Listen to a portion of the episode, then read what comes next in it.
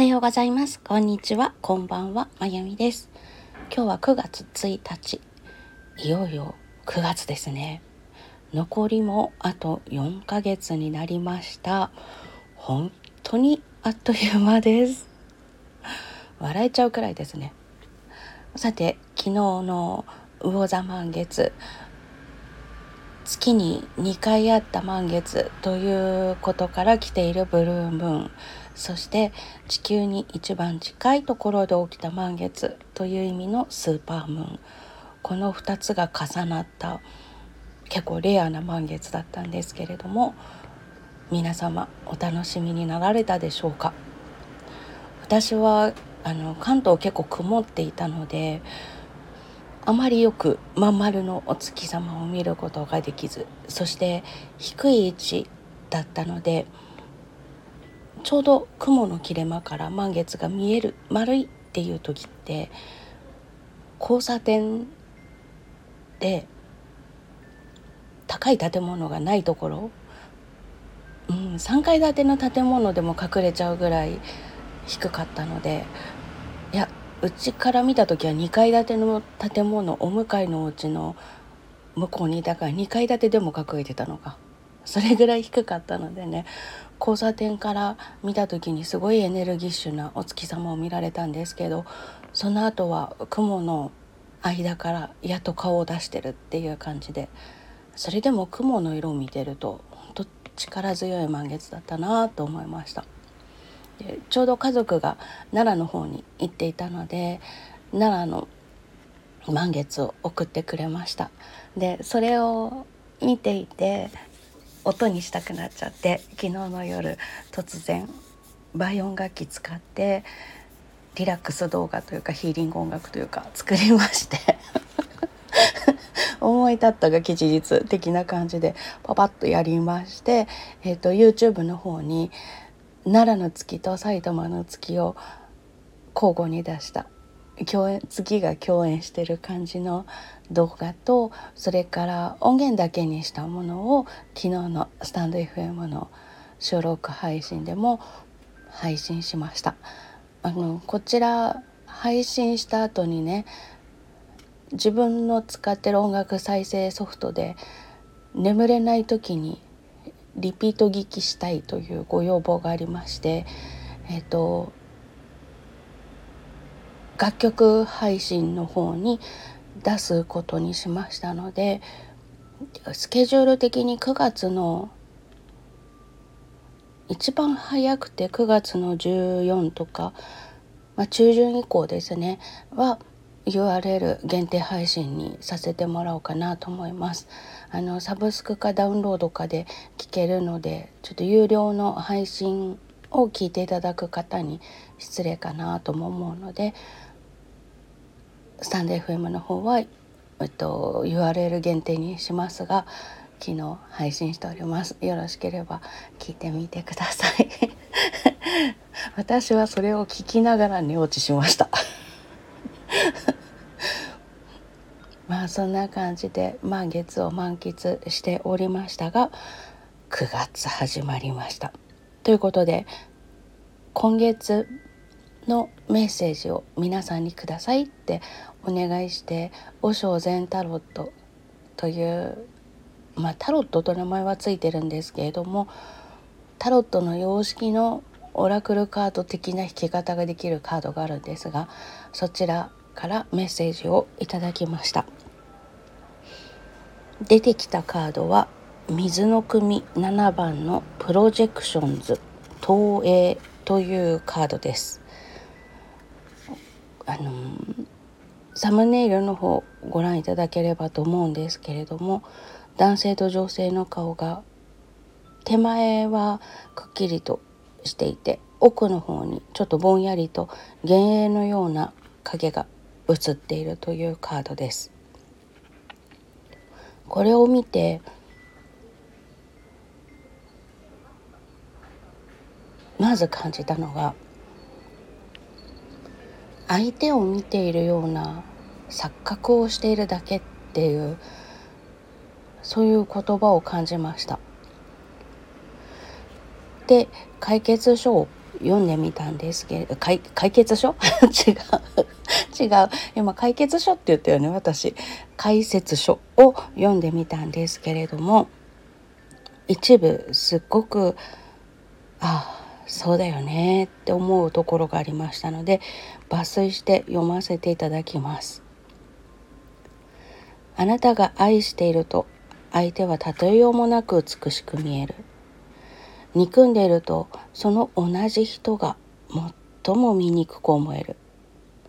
が同じ人同士がどうしてもとも醜くなりうるのか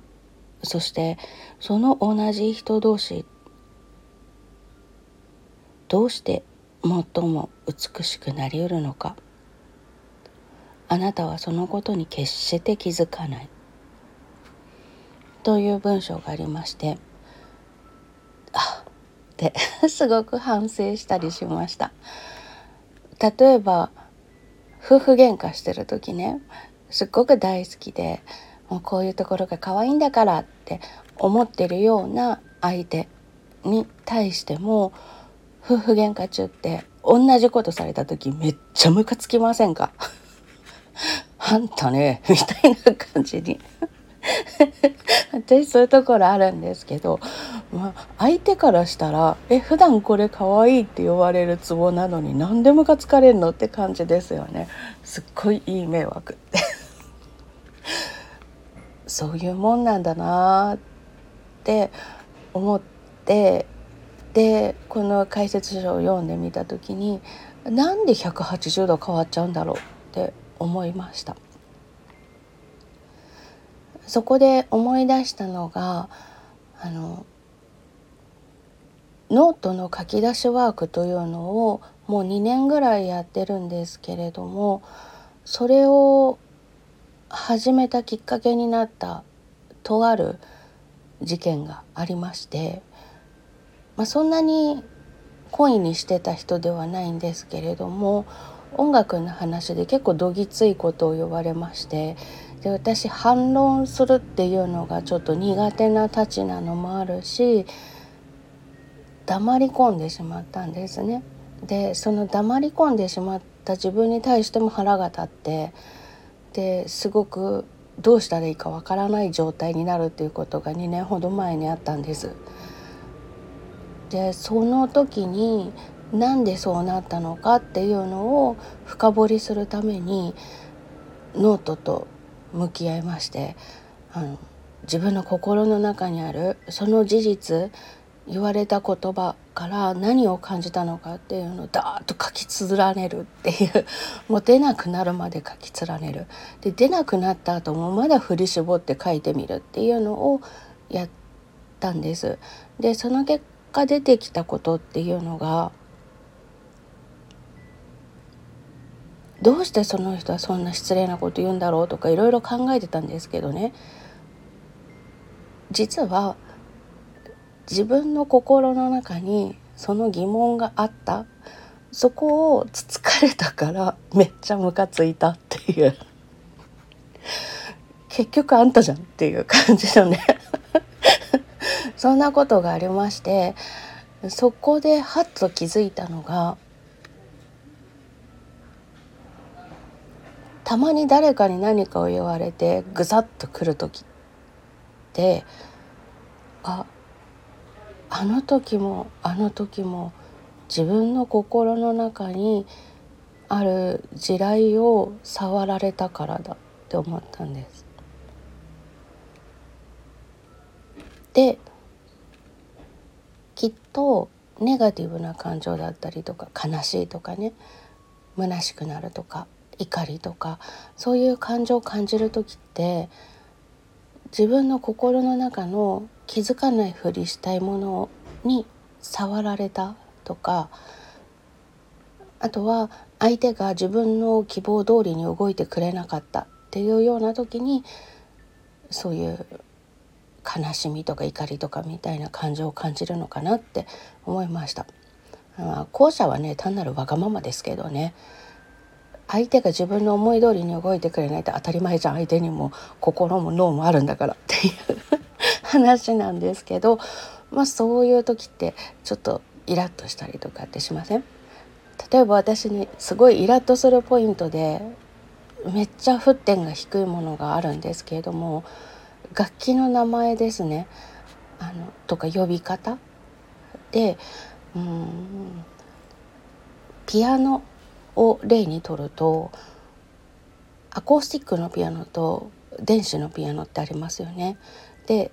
アコースティックのピアノを本物のピアノって言われることがすごく嫌なんです。あの同じような形状の、うん、全然違うんだけど見た目ね鍵盤が白と黒とがいっぱい並んでてピアノみたいな音がする楽器が電子ピアノなんですけどでも構造も全然違うしできることも違うので明らかにアコースティックのピアノと電子のピアノって別の楽器なんですよ。それをアコースティックのピアノを本物っていうってことは電子のピアノは偽物ってことじゃないですか。そういうふうに言われるのが密かにイラッとポイントなんです。でもそれってそれをおっしゃってる方がそういうふうに考えるっていうのはその人の自由ですから まあ、いくらねあのメーカー側の人とかが「いやこれは違う楽器ですからそういう比較しないでください」って言ったってまあねパッと見見て似てますからね。できること全然違うし行動も違うって言ったっていやでもこんだけ似てればさ鍵盤の部分だけしか見なかったら双子みたいじゃんっていう そういうものだからしょうがないよねっていう部分もあると思うんです。でもイラッとするっていうのがその思った通りに動いてくれないっていうのの例かななんて思うんですけど、まあ、もっとねここでイエスって言ってくれるだろうと思ってたのに言ってくれないからイラッとするっていうのもあるかもしれませんが私そういうのがあまりないので事例が浮かばなくて私のイラッとポイントっていうのが その楽器の呼び方だったり名称だったりとかね鍵盤ハーモニカとかも沸点低いんですけど鈴木の鍵盤ハーモニカは商品の名前としてはメロディオンなんですね。でヤマハの鍵盤ハーモニカはピアニカなんです。どっちも鍵盤ハーモニカっていう楽器の名前なんですけど商品の名前がそれぞれある。でそれを逆に言うとかね鈴木のピアニカとかヤマハのメロディオンとか あと何でもかんでもピアニカって言われるとかっていうとちょっとちょっとね なったりするんですけど。そんなのはほっとけっていう話だなって最近は思えるようになりましたがなかなかに沸点が低い部分です。そういうのが、うん、その思った通りに動いてくれないとか自分はこう思ってるのにっていうところでイラッとするポイント。であとはその自分の心の奥底に眠っている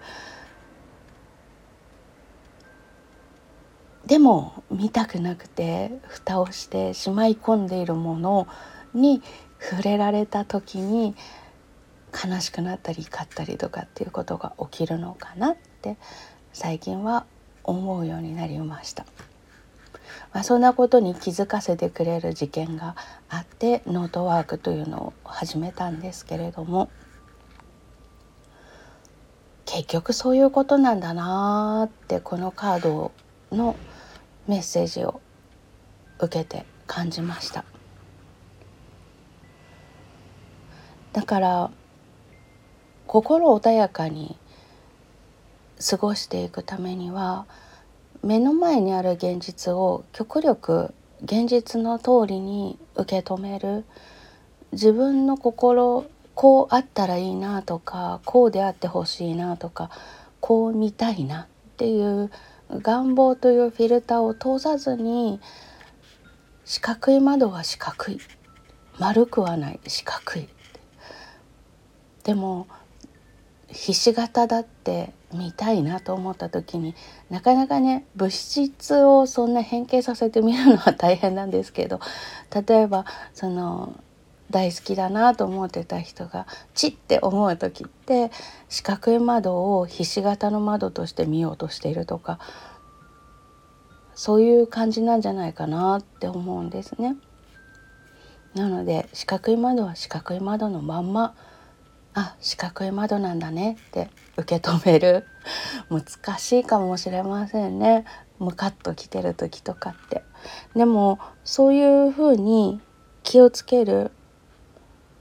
昨日まで仲良しの友達だと思ってた人が突然敵に感じられた時ってあれ？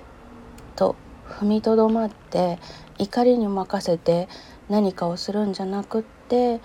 自分の心の中に何かがないかなって探ってみるそういう時間を持つそれを繰り返しているうちに穏やかな日々を過ごすことができるようになるのではないかなって思います。あの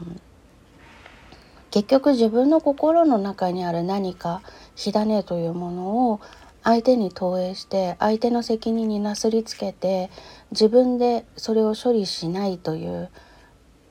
選択をしているっていうのがその自分の心の奥底に眠ってる何かに触られてイラッとした時の現象だと思うんです。でもそれは自分の心の中にあるものなのでそれは自分でどうにか処理するしかないですよね。誰かが何とかしてくれることではない。そのことを決して忘れない。そういうふうにしていった方が日々快適になるんじゃないかな。自分で責任持つっていうのは大変なことでもあるんですけれども相手に委ねてしまうと解決しないことも自分の手のひらの中に捕まえておけば解決することができる物事もあります。結局のところ自分の心の中にある傷だったり疑問だったりっていうのだったらそれにとことん向き合ってどうしてそういう疑問を感じてるんだろうとかなんでこの傷がついてしまったんだろうっていうのをきちんと見つめて原因を探してそしたら解決できる可能性があります。でもそれを誰それさんのせいだって言って投げてしまえば自分にはどうにもできない分野に追いやってしまうわけですからずっと解決できないそれもそれでしんどいじゃないですか一瞬は気が楽かもしれないけど結局何も解決しないまま時間が過ぎていくっていうことなので。ということで極力自分の何とかできる範囲の中で解決するためにも相手に押し付けちゃわないでその歪みは自分で何とか修正する。そういうふうにしていきたいなと思いま思いました。今日はそんなメッセージをこのカードからいただきました。はい。